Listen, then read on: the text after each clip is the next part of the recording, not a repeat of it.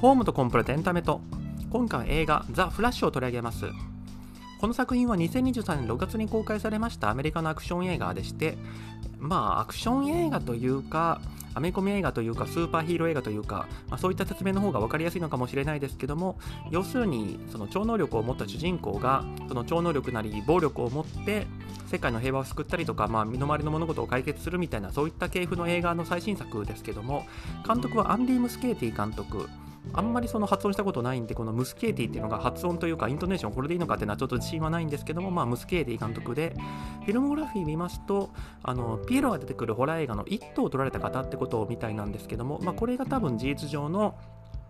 商業映画のデビューっていう感じでしてその意味では、まあ、あれ前後編なんでその最初のあれが終わった後の最初の1作目がこのザ・フラッシュってことになるのかなというふうに思うんですけども、まあ、確かにちょっと面白かったんで次がこういうビッグバジェット映画っていうのも納得っちゃ納得なんですがただこのザ・フラッシュ撮れっていうふうに任されるのは監督として結構困るんじゃないかなというふうに思うのがなかなかこのフラッシュの位置づけというかどう撮っていいか難しい感じだったんじゃないかなというふうに、まあ、そ外野ながら勝手に邪推するんですけどもどういうこととかと言いますとこのアメコミ映画っていうのも、まあ、詳しくない方だと、まあ、いろんななんかスーツ着たその超能力を持った主人公みたいなやつが出てくる映画だなというふうに思われてるかもしれないですがただ、まあ、大きく2つに分かれるわけですよね。つまりマーベルコミックスに出てくるマーベコミ、えーと、そういった漫画を原作とする、まあ、いわゆるマーベル系というかマーベルコミックス系の作品と DC コミックスに出てくる、えーと、主人公たち、えーと、スーパーヒーローたちを主人公とするその DC 系と、まあ、このマーベルとか DC っていうのは出版社の名前なんですけども、まあ、それぞれでその映画の中においてもその同じ出版社に出てくるヒーロー同士は一緒に戦ったりとかするんで大きくその世界観が分かれてるわけですね、まあ、やってることはそんなに変わんないんですけども要するに全身タイツみたいなスーツ着た人たちがビームとか戦ってるってことに変わりないんで。まあ、それはともかくとしましてで最近ヒットしてるアメリカンヒーロー映画みたいなのはもうはっきり言うとほとんどマーベルなわけです。これに対してその DC コミックス系はまあなんとかマーベルみたいに追いつきたいんだけどもいまいち人気出ないなみたいな感じになってるっていうのがその大まかな見方だと思うんですけども。この点あのマーベルコミックスについても、まあ、アベンジャーズエンドゲームみたいなある種その大きいストーリーの流れが一回区切りになった後いろいろとその迷走してるみたいなのも言われてはいるもののただマーベル、まあ、今そのディズニー参加になったんで、まあ、大資本の会社って言っていいと思うんですけどもまあまあでもマーベル今までいろいろとその長いスパンでの作戦ねってやってきたんだから今一瞬だけなんかうまくいってないように見えても結局なんか盛り返してくるんでしょみたいなそういう謎のその安心感みたいなのがあるんですけども DC コミックスの方はなんていうかそのわんぱくな子供を見守るおまみ親みたいな気持ちで見てまして本当にこれ大丈夫なの？みたいな風に思っちゃうぐらいなんか傍から見てても迷走してるなってのが分かっちゃうんですよね。ね、このポッドキャストにおきましても過去、まあ、ブラックアダムの回ですとかバッドガールの時に DC コミックスは本当にこれ大丈夫なのかみたいな話をしたところがありましたので、まあ、今回もその続きとしましてその映画の中身そのものっていうかその映画の外のその販売戦略というか経営戦略みたいな話として DC はどっちに行くんだろうかみたいなことのよもな話を最初にちょっとしたいというのとあと今回、ま、CM でも言われてるところなんですけども、このザ・フラッシュ、マルチバースっていう設定を手に、えーと、取り入れてきたところなんですけども、これってどうなのっていうところについて、まあ、私なりのその映画の感想というお話したいところと、まあ、最後、そのマルチバースの話を抜いた全体の感想っていう、まあ、3つの構成に分けてお話したいなというふうに思っております。で今回のザ・フラッシュ映画がどういった位置づけにあるのかっていう話す前に、あの、ブラックアダムの回に話してくると結構重なっちゃうと思うんですけども、DC コミックスの映画化っていうのがこれまでどういった経緯をたどってきたのかってこれについてお話したいんですけども、まず、えー、と冒頭ではそのマーベルと DC だとマーベルの方が圧倒的に知名度とかあるよねっていうふうに申し上げたんですけども、歴史的には、もうはるかに DC の方が上っていう時代が長かったわけですよね。その漫画の人気としまして DC の方がそもそも上だったっていうのがありますし、スーパーマンとかバットマンとか、まあ、みんなが知ってるアメリカンヒーローっていうと、マーベルの方じゃなくて DC が原作の方だったと。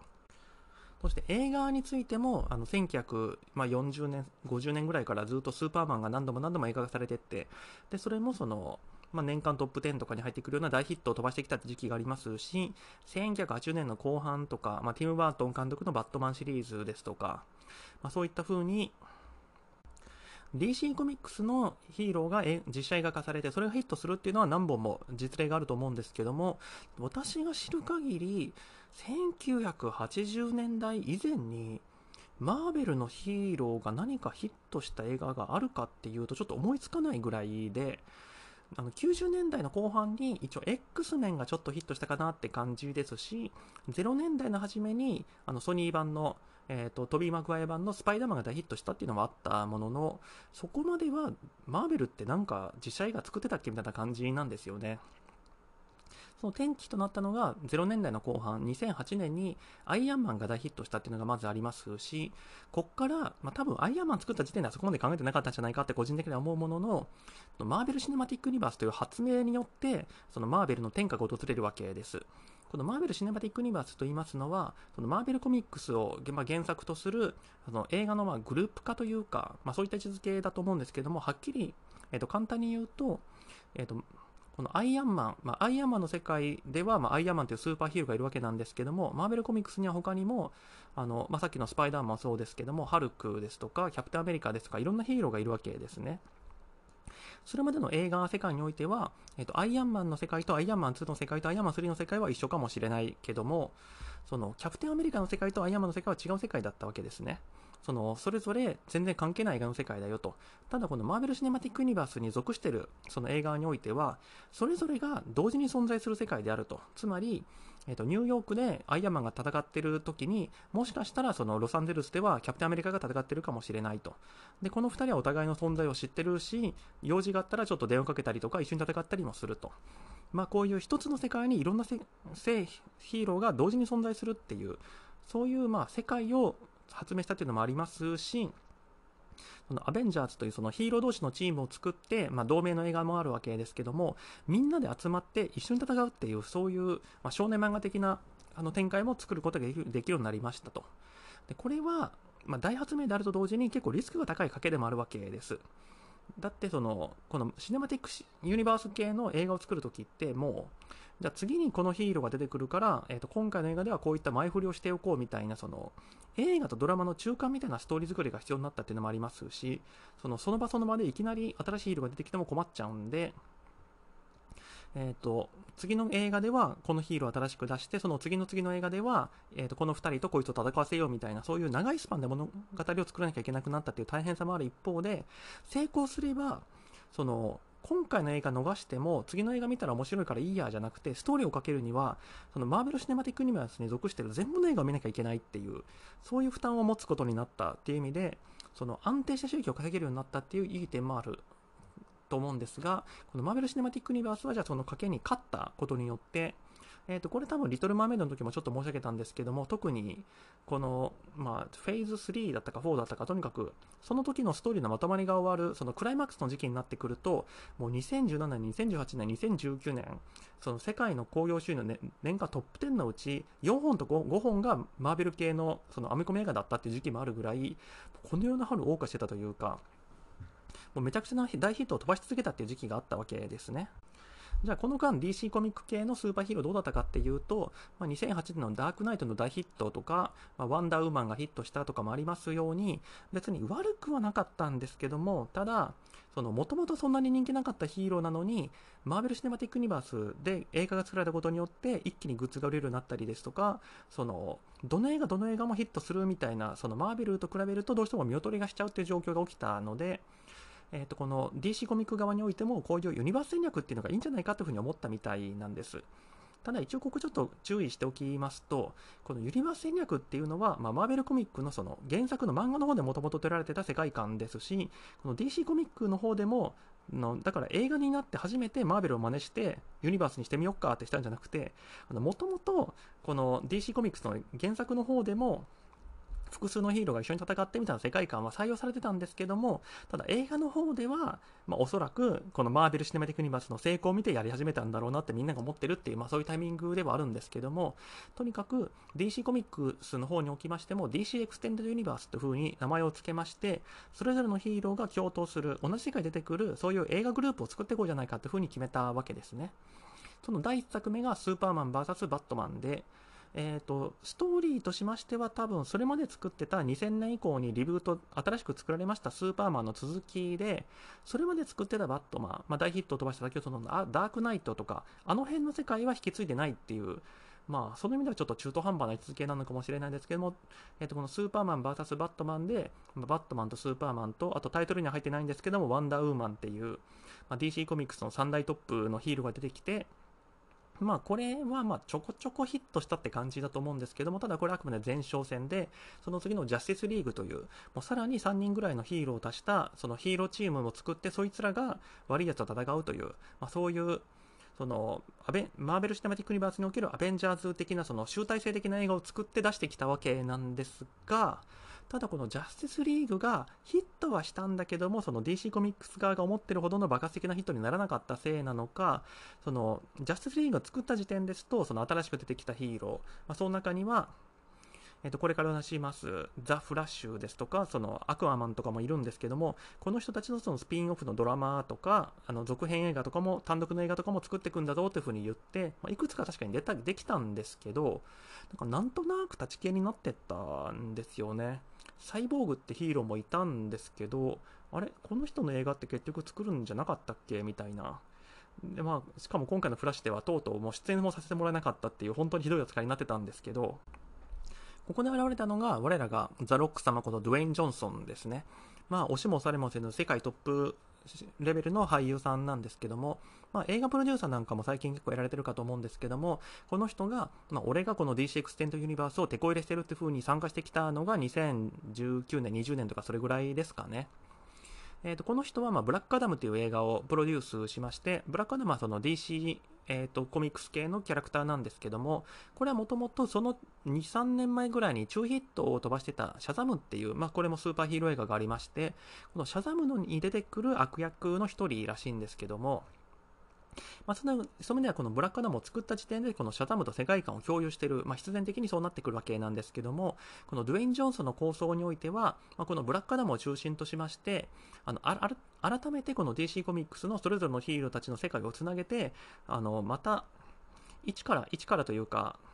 改めてこの DC エクステンデッドユニバースの世界を広げていこうじゃないかってことを考えてたらしいんですけども、ただ、このドゥエイン・ジョンソンさん、ちょっとこの DC コミックスのなのか、えっ、ー、と、その配給のワーナーブラザースのなのかわかんないですけども、その上の方とちょっと揉めたらしくて、結局この1本で DC コミックスとはそのたもと分かってしまったんですよね。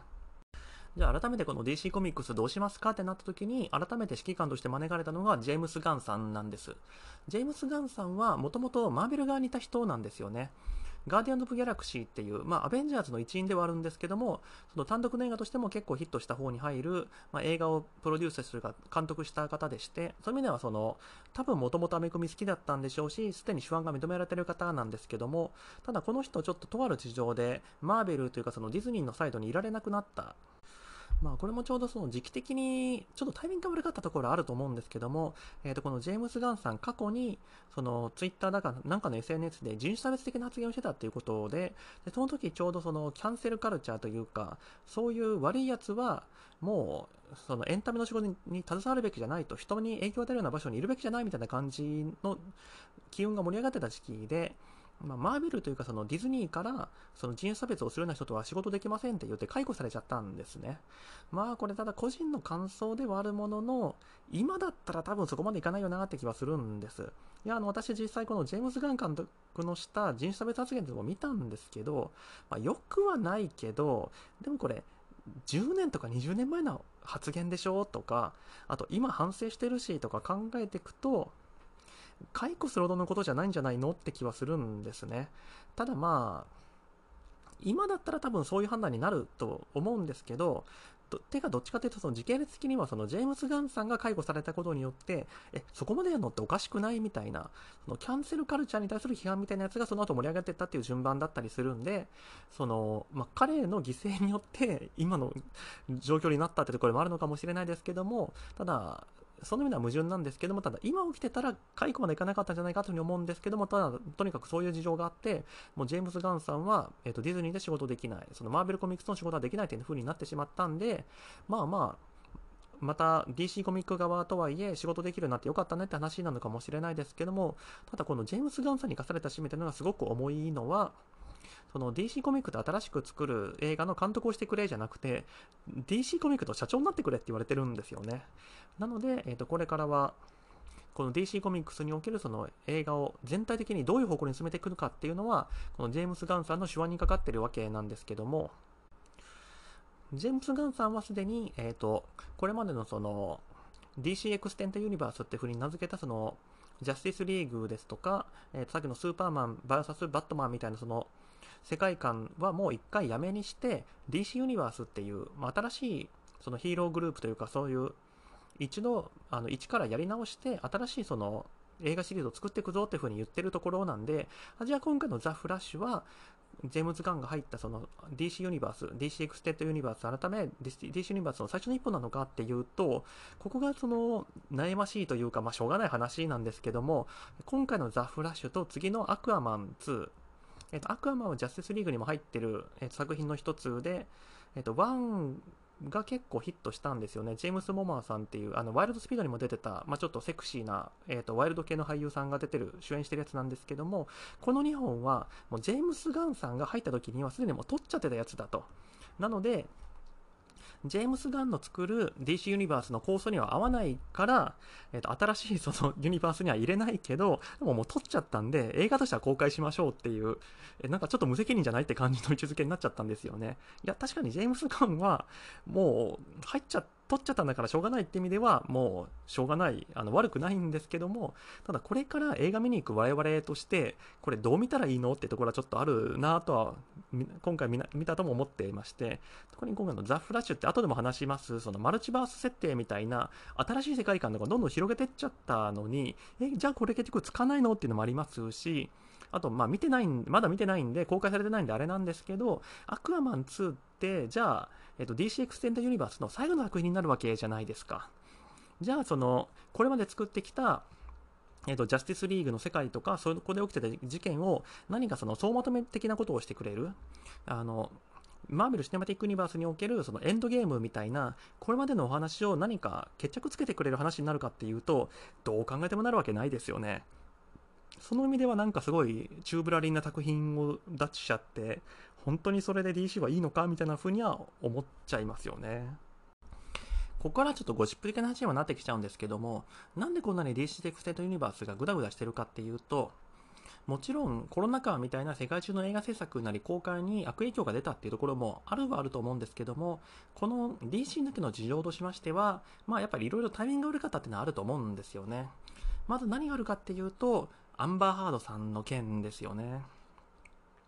この、えっ、ー、と、ザ・フラッシュの次に公開が予定されております、まあ、アクアマン2なんですけども、もともとアクアマン1がめちゃくちゃヒットしたんで、あの主演のジェイソン・モーマーさんなんかその年とかのその最もセクシーな男に選ばれたりとか、まあ、すごく人気があったんで、すぐに2を作りたかったっていうのはあるんですけども、ただ、1でヒロインを務めていたのが、あの、今となっては世界で最も嫌われている女性ともいえる、あの、アンバーハードさんだったわけです。このアンバーハードさんの事件については、私もポッドキャストで取り上げてるんで、まあ、ご興味あればというふうに思うんですけども、まあ、どっちかというとアンバーハードさんを擁護する側の立場で話してますけど、何にしてもこの人が、まあ、アクアマン1を撮った後、ジョニー・デップさんと離婚して、で、名誉毀損をめぐったそのドロドロの裁判劇みたいなのを繰り広げて、で、その証人尋問とかしてる様子が世界中に生中継されてとかやってる時に、あの、アクアマン2の撮影もしてたわけですけども、このままアンバーハードを使い続けていいのかとか、撮ったは撮ったけど、こいつ出していいのかとか、そういうのが揉めてるうちに、どんどんどんどん時間が経ってってっていうのがあったみたいでして、まあ、それもあって、このアクアマン2すぐ出したかったのに、しかも、ジャスティスリーグの中でも特に人気ある方のヒーローだったんで、なんかその屋台骨みたいなのが揺らいだなっていうのがあるっていうのがまずありますし、次に、ワーナーブラザースの買収っていうのがやっぱ影響してたと思うんですよ。えっ、と、DC コミックスの話をずっとしてきましたけども、DC コミックスは、えっ、と、原作の、えっ、と、アメコミを出版している出版社でして、映画の公開配給自体は、えっ、と、配給会社のワーナーブラザースがやってるわけですね。まあ、大手の配給会社ですけども、でここが、まあ、これは、えっ、と、バッドガールのポッドキャストのところで話したところと重なるんですけども、えっと、途中買収がありまして、経営陣が総特化になった時期があったわけですね。この時に、まあ、その買収の余波でバッドガールが公開出身になったっていうのがあったりもしたわけなんですけども、えっと、バッドガールと言いますのは、まあ、すでにもうその時に撮影も終わって、試写会もしてぐらいまで進んでた、えっと、バットマンの2代目みたいな位置づけのキャラクターの、まあ、新作映画だったわけなんですけども、これが、この新しい経営陣が発表したその経営計画というか、えっと、これからの映画公開しますっていう計画の中で、あの公開対象から外された、要するにもう試写会までするぐらい完全に出来上がってた映画なのに、もう発表しないと、もうこのまま葬り去りますと、配信にも出しませんって風に決定されたというのがあったわけですね。その時のその新しいワーナの刑事の言い分としましては、これからもドウェイン・ジョンソンを中心とした新しい DC エクセントユニバースのを作っていくんだから、それに合った作品に厳選して公開したいんだと。その時にこのバッドガールっていうのは、そのドゥエイン・ジョンソン中心としたやつに世界観が合わないから、それをもうこれにするしかないんだっていうふうに言ってたんですけども、まあそもそもそんな世界観とか重視するようなあのユニバースを作ってなかっただろうですとか、っていうか、ドゥエイン・ジョンソンいなくなったんだから、じゃあ別に公開してもよくないって思ったりもするんですけど、ダメなんですかね？世界観云々っていうのも結局今回のザ・フラッシュとアクアマン2作ったら、その後ジェームス・ガンを中心に全部また一からやり直すっていうんだったら、もう今更何が出てきてもいいわけじゃないですか。そういうのを考えたら、バッドガールダメなのって今でもちょっと未練たらしく思ってしまうんですけど、ダメなんですかね。で、まあ、ついでに、えっ、ー、と、このバッドガールの時の話の補足といいますか、答え合わせ的な話をちょっと話しますと、そう、この時、バッドガール、まあ、公開中止になった時に、まあ、今申し上げたような、その、今後の経営戦略みたいに合わないからウクライナにしたんだっていうその公式のオフィシャルな説明があったわけですけども、あの時に結構その反発があったのは、いや、それは建前で嘘だろうと、本当は違うだろうっていうふうに言ってる人が結構いたんですよね。じゃあ本当は何の理由だったのかってその人たちが思ってるかというと、バッドガールの内容がポリコレ的すぎるから、その、新しいワーナーブラザースの経営者たちはもう頭こちこちのもうキリスト原理主義者ばっかりだと。まあ、そこまで誰も言ってないですけど、そういうその、偏った思想を持ってる人たちばっかりなんだと。だから、この進歩的な考えを持ってるバッドガール気に入らなくてお蔵にしたんでしょうっていうふうに噛みついてる人たちがいたんですね。このバッドガールっていう作品が何がどうポリコレ的かっていうと、まず、えーと役者さんが中南米系ですと。バットマンみたいなスーパーヒーローは基本的にはもうずっとその白人男性が演じてきてたわけですけども、まあ、バットガールってキャラはもともとその原作にもいるんですけど、あの白人ではなく今回の映画では中南米系の役者さんが演じていますし、つまりその有色人種ですね。加えて、もう同性愛者っていう設定になってると。まあ、こっちの方が問題なのかもしれないですけども、これもあのキャラクター設定上同性愛者ってことだけじゃなくて、もうアジア系だったかのあのまあ、さらにマイノリティのその同性愛のパートナーも出てくると。同えーと、アジア系女性の同性愛パートナーが出てくるってことで、もうストーリー上もバッチリ同性愛者っていう設定になってると。それが気に入れなかったんじゃないかみたいな話がやっぱ当時言われてたわけですね。あついでに言うと、そのバッドガール演じる役者さんももう公表している、オープンにしている同性愛者の方ですね。えっ、ー、と、ウェストサイドストーリーとか出てたんでしたっけ？まあ、とにかく、まあまあ、これから売れていく感じの女性、女優さんだったわけですけども、で、そうそう、なんで今この話してるかっていうと、その時の騒動の中で、今回のこのザ・フラッシュもやり玉に上がってたんですよね。えーと、このバッドガールのお蔵入り騒動とザ・フラッシュ何が関係あるかっていうとあのその時にすでにこのザ・フラッシュもすでに撮影終わってもう公開準備してる段階だったんですよねでこのバッドガールはお蔵入りになると決まったのになんでザ・フラッシュは公開するのっていう風に噛みつく人たちがいたとじゃあこの前提としてじゃあなんでザ・フラッシュもお金にならなきゃいけないのかっていうと、まあ、今回のザ・フラッシュの公開でも言ってる人がいたようないなかったようなではあるんですけどもこの主演のエズラ・ミラーさんこの人があの暴行事件を起こして有罪になってるからなんですよね。つまりその何も悪いことをしてない同性愛者が、え、と主演してる映画についてはお蔵入りにするのになんで犯罪者が出てる映画はキャンセルしないんだと逆だろうみたいな風に言う人たちがいたと。で、その人たちの論拠としては、だってそれはエズラ・ミラーが白人男性だからでしょと。今回、えーと、中南米の女性じゃないからでしょみたいな風に、その比較対象として出してくる人たちがいたんで、なぜかそのザ・フラッシュもディスられたみたいになってるわけですけども、ただまあ、あの時はザ・フラッシュ見てなかったんで、ちょっと何とも言えなかったんですけど、ザ・フラッシュを見てみると、いや、そういう話ではないよなってやっぱ思うんですよね。まあ、だからそういう意味ならその答え合わせ的になったわけですけども、なのでそういう理屈で使うんだったら、このザ・フラッシュというのはすごいそのアンチポリコレ的というか、その多様性なんかクソくらい的な内容じゃないとおかしいわけですけども、まあ、スーパーマリオの時も話しましたように、今、その大予算で映画作って世界中に公開しようって時に、そんな内容の映画作れるわけないでしょと。その多様性とかに十分配慮した内容に決まってるでしょっていう話をしたと思うんですけども、うん、やっぱりそうだよなっていうのが見た感想でして、確かにこの主演のエズラ・ミラーさんは白人男性ではあるもののあの私まで知らなかったんですけど経歴見ると、まあ、そもそもユダヤ人ですとその差別される側の属性の人ですと加えてあの性的マイノリティらしいんですよね。まあ、これもその本人が公表しているところなんですけども、まあ、女性も男性もどっちもいける人であると。まあ、それをバイセクシャルと呼ぶのか、本人はまノンバイナリーというふうに呼んでるんですけども、まあ、いずれにしてもあのいずれの方とも関係持つし、これはその一般的な、一般的なというか、ま広くルフしてる人、その性的価値観からすると明らかに逸脱している性的マイノリティだっていうふうに言っていいと思うんですけども、まあ、まずここがありますと。で他のキャストについてもあのヒロインとなるつまり、えーと、映画の中でこのエズラ・ミラー演じるそのバリーと仲良くなる女の子っていうのもアフリカ系の女の子ですし加えて、えーと、スーパーガール、えーと、スーパーマンの女性版っていうのが出てくるわけですけどもこれまでスーパーガールっていうのはずっとその代々金髪女性が演じるっていう、まあ、ある種不分率みたいなのがあったわけですけども今作のスーパーガールはラテン系なんですよね。黒い髪で黒い肌の女性。まあ、言うほど黒くないですけども、まあ、どっちか、明らかに有色人種の女性が演じておりまして、あとまあ当たり前ですけど結構気を使ってるんですよ。その多様性ですとか、まあ、まあ、人種的なマイノリティを使いますみたいな。それからすると、まあ、そもそも、うん、ザ・フラッシュはいいけど、バトガラダメだみたいな、その、比較する論拠って何だったんだろうとかなってくると、ますますあれじゃあ結局なんでバトガールダメだったんだろうっていう風になってくるんですけどね。ここからようやく映画本編の話に入っていこうかと思うんですけども、やっぱり一番気になるところはやっぱりマルチバースなんですよね。あのマルチバースってなんかとにかく流行ってますよね。一応ちょっと確認してみましたら、多分映画で最初に大きく取り入れたのは2018年公開のスパイダーバースだと思うんです。まあ、この間新作が公開されたばっかりですけども、まあ、あのスパイダーマンのアニメですね。あれでまだ大きく取り入れて、ただこのスパイダーバースはソニー系で、えっ、ー、と、今回散々話してきたその、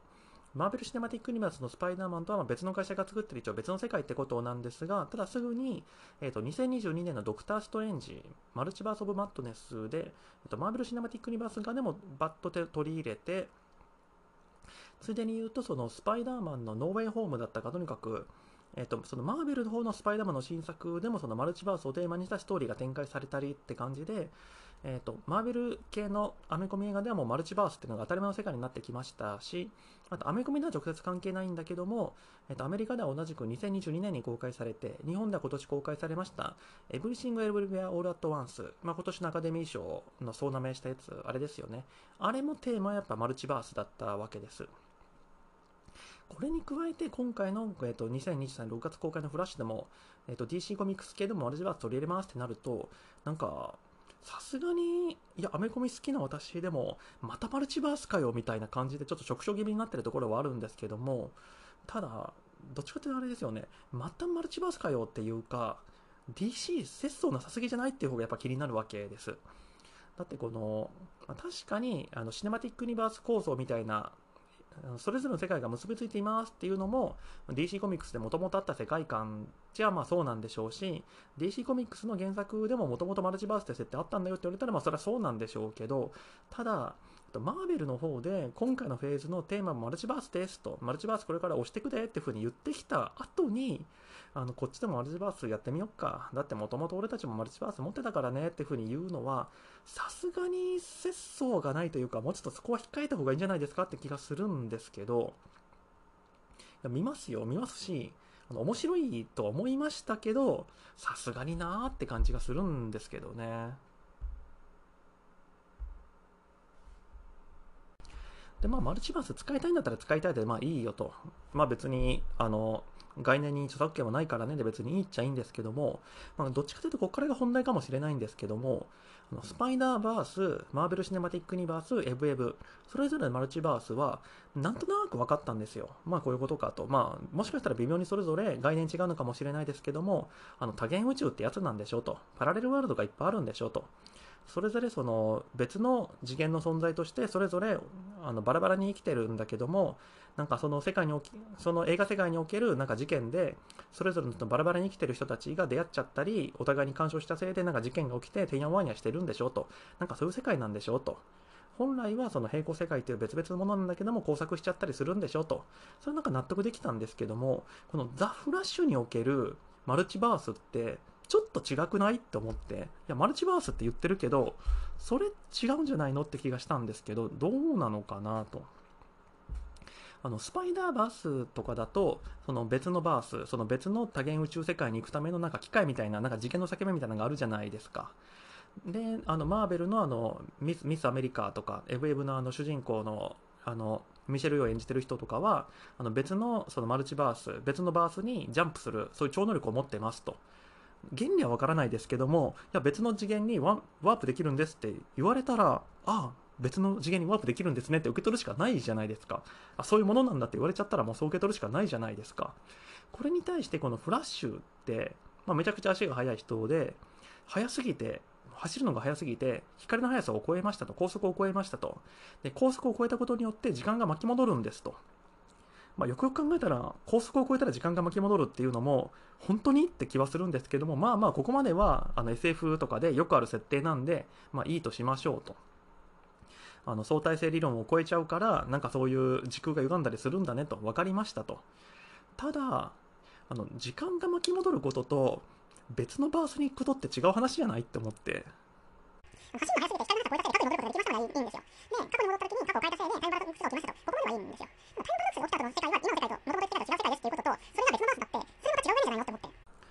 あくまでその、そこで言った、まあ、違う世界っていうのは、まあ、別のバースって言い方をしてもいいんですけども、その分岐するのはあくまで、フラッシュが過去に戻って過去を改変した後から改変されるんじゃないの、分岐するんじゃないのって思って、今回の作品の中の具体的な描写で言うと、バリーがまトマト缶に細工するじゃないですか。でもトマト缶に細工した時点で、すでにブルース・ウェインって生まれてんじゃないのと。クラーク・ケンドってすでに地球に来てんじゃないのと。なんで、そこでトマト缶細工した後で世界が分岐したとして、あのブルース・ウェインがあのベイアン・フレックからマイケル・キートになるのっていうのは分からないんですよね。だってその時点ですでにあの若い時のベイアン・フレックの顔でどっかでブルース・ウェインはいるんですよね。なんでトマト缶の位置を変えたら急に年を取ったり顔がマイケル・キートになったりするのかっていうといや別のバースだからだよって言われたけどそれは分岐では説明できないと思うんですけどどうなんでしょうねここからは映画全体の感想を話しようかと思うんですけどもまず面白かったか面白なかったかって話をするとめちゃくちゃ面白かったなというふうに思います。下半期始まってないんで何とも言えないところであるんですけども今年トップ10とか何ならトップ5とか入ってくるんじゃないかなってぐらいあの娯楽作としてアクション映画として面白かったなというふうに思います。まあ私、あの、アメコミ映画好きなんで、まあ、何があるとどっちでも見るつもりではあったんですけども、事前の前評判みたいなやつで、DC エクステンドユニバースで最高傑作みたいな話を聞いてたんで結構期待してたんですけども、その予想を超えるというか、あ、まあ確かに最高傑作かもなって感じですね。まあまあ、DC エクセントユニバースにそもそも面白い作品って何があったんだとか言い出すとあれなんですけども、まあ、少なくとも確かに私はこれ一番好きだなって感じはしますね。ただまあ、いいちゃいいんだけど気になるところとしては、その途中のマルチバースの設定パクったとかもそうですけども、あまりにもなんかマーベルっぽくなってないっていうのは気になりますね。あの DC って、まあ、いいのか悪いのかともかくとしてなんか暗いじゃないですか画面も暗いしなんか話もシリアスでなんかみんないつも憂鬱な顔してるじゃないですか、まあ、特にこの DC エクステンドユニバースのあのスーパーマン、バーサス・バットマンとかジャスティスリーグとかなんかみんな陰鬱じゃないですか、まあ、今回のザ・フラッシュは主人公のそのバリーがうんとマーベルでいうところのスパイダーマンみたいなそのティーンエイジャー的な明るさみたいな持ってるキャラクターっていうのがあるとしてもそれにしても今回のこのザ・フラッシュってなんか明るい映画ですよね。まあ、もちろんシリアスなシーンもあるんですけどもコメディ的なシーンもかなり増えてますし私はまコメディ的なシーンガンガン挟んでくれる方が楽しいし好きなんですけどただマーベルに寄せてるよねっていうふうに思いますしあの DC の作品としていいのっていうのは思いますね。いや、私は好きなんだけど、いいのっていうふうに思うわけです。えーと、あとこの映画のいいところとしましては、まあ、構成としてやっぱり最初のオープニングシークエンスの感じがいいですよね。あの最初のあのアクションシーンの中でバリーがどんな人なのかでフラッシュはどんな能力を持ってくれるのかって持ってるのかっていうのをコンパクトに説明してくれる中でそこでちゃんとそのアクションとして面白いシーンをてんこ盛りにしてくれたっていうのもあれまあすごい親切だと思いますしあの特に今回お話の中でどうしてもその途中からもともとそのフラッシュの映画の能力をフルに使いこなせてたバリーが能力を失ってしまうって関係上あんまりなんかフラッシュが活躍できないんですよね。そこの分その最初できちんと見せてるからっていうのは、まあ、必然でもあるでしょうしあの気持ちいいあの作りだったなっていうふうに思いますね。ただ最初のシーンあれ見てて結構気になったところとしてあのバットマンが本当にあの仕事適任なのって思って、えー、と最初のオープニングシーンのシーンですと,、えー、と3つ大事件が起きてるんですよね。えー、と火山の噴火と、これはもう人知を超えた大災害なんでスーパーマンが行きますと。あ、分かりましたと。で、えーと、どこぞでなんか地震かなんかが起きてビルが倒壊しようとしてますと。これは、えーと、フラッシュが行って、あの人を救助してあげてくださいねと、超スピードでやってくださいねと。あ、まあ分かりましたって思うんですけども、えー、と3つ目の事件としてバットマンが、えー、と何かその人をいっぱい殺す薬品を持って逃げたやつがいるからそいつを追いかけて捕まえるっていうのをバットマンの役割にしてたんですけどもこれってフラッシュ向きじゃないのって思ってなんか映画見てるとそのバットマンがそのバットビークルでめちゃくちゃ交通事故を起こしながら この車を追いかけるんですけどもいや確かにバットビークルだとすっごい大変でいや確かにその人間がその毒物のせいたくさん死んでしまうことに比べたら交通事故を起こすぐらいなんてことないのかもしれないですけどもただフラッシュだったらすぐに超スピードで近づいて薬品を入って取り上げて安全な場所に置いてそれで解決じゃないのって思って。でその後でビルの倒壊とか救っても間に合うんじゃないのとか思ってバットマン向きな仕事じゃなくないってすごい思いましたね。まあまあじゃあバットマン向きな仕事って何なのって言い出すとあのちゃんとそのバリーがヒーローの仕事に専念できるようにそのインフラとかお金とか用意してあげるみたいな、まあ、それこそ途中で出てきたその戦略を立てるとかそういう後方支援が向いてるんであって彼が前に出てくるの自体がそもそも向いてないんじゃないかって。だってスーパーパワー持ってないんだもんとスーパーリッチ以外のパワー持ってないんだもんっていうのがあるんでまあ確かに絵的にそれじゃあ生えないだろうっていうのはあるからしょうがないものの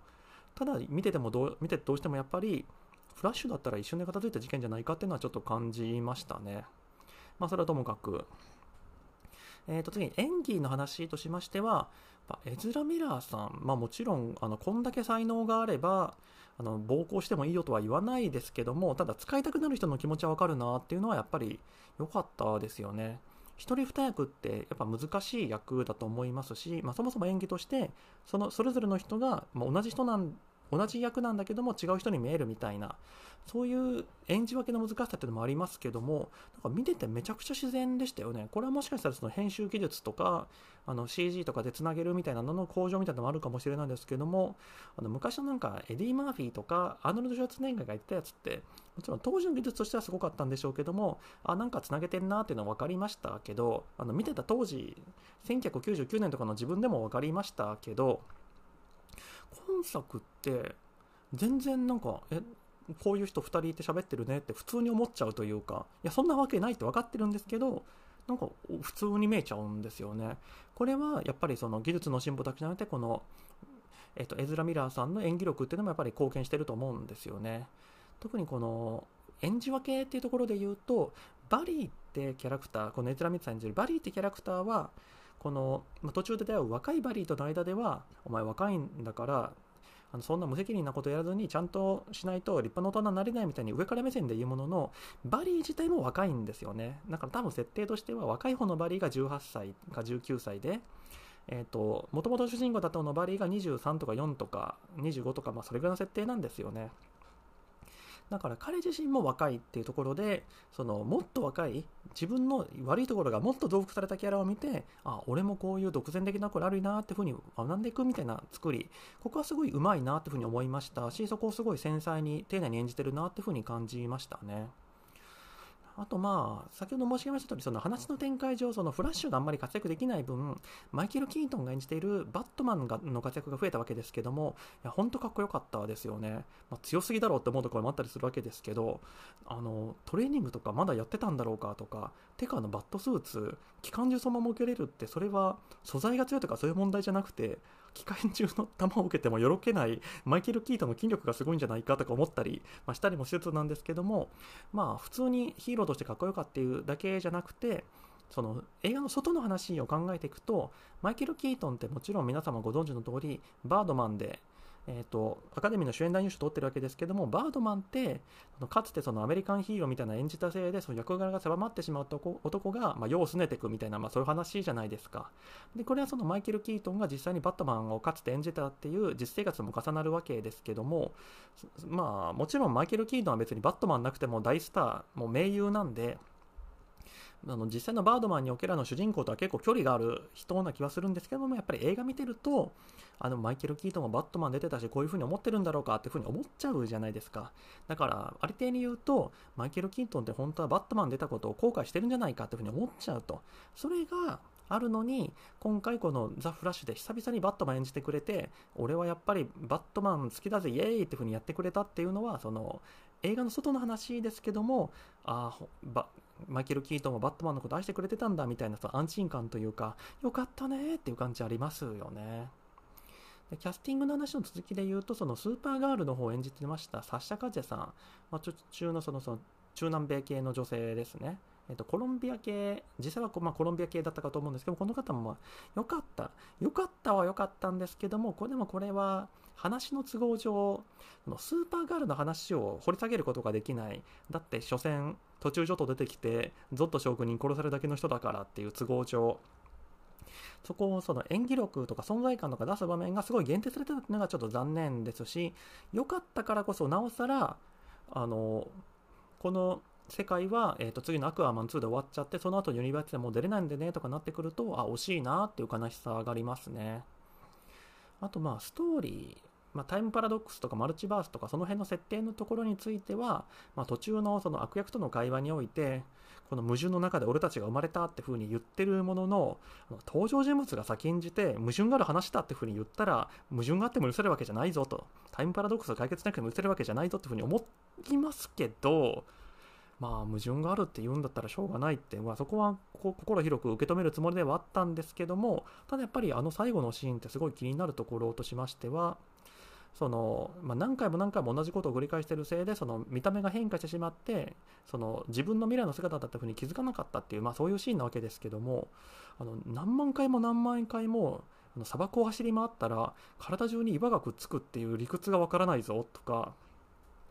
あと散々途中であの高速移動してる時はエネルギーをいっぱい消費するのですぐにお腹が空いてしまうっていうことを言ってきたのに何万回もあん中でできるのとか考えていくと何だったんだあれっていうのは思いますね。あと、これは話のメインの筋のところですけども、あの現代の方のバリー、今の方のバリーはもう2、3回ぐらいあの繰り返しをやって失敗したらもうこれはダメなんだ絶対無理なんだというふうに諦めるんですけどもただ過去の方のじゃない若い方のバリーはもうピンナンバーを全全パターン試すぐらい一瞬でやるぐらいの人なんで、まあ、一瞬って言ってもピンナンバー全パターン試すってことは、えっと、1万通りとかあるわけですよね。これを試す忍耐力がある人があの未来になったら3回ぐらい失敗した時諦めるって忍耐力なさすぎないかと本当の同じ人かみたいな風にも思ったりもするところがあるんですけど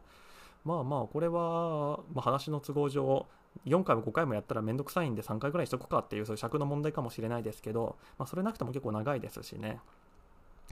あとタイムパラドックスものの話っていうところで言うと何度も何度も出てくるバックトゥザフューチャーの話なんですけどもこれなんか誰も言ってないんで私が見つけてないだけかもしれないですけどもあのバリーが、最後バットマンの実験室で、雷を受けることによって自らの能力を取り戻そうとするシーンがあるわけですけどもあれってバック・トゥ・ザ・フューチャーのオマージュですよね。あのバック・トゥ・ザ・フューチャーの1と2の最後雷を受けてあの2.5ジゴワットかなんかのその電力を補給するっていうバック・トゥ・ザ・フューチャーのその名シーンがあるじゃないですか。あのシーンのオマージュだと思うんですけど違うんですかね。あの空に凧を浮かべて雷を受けるって。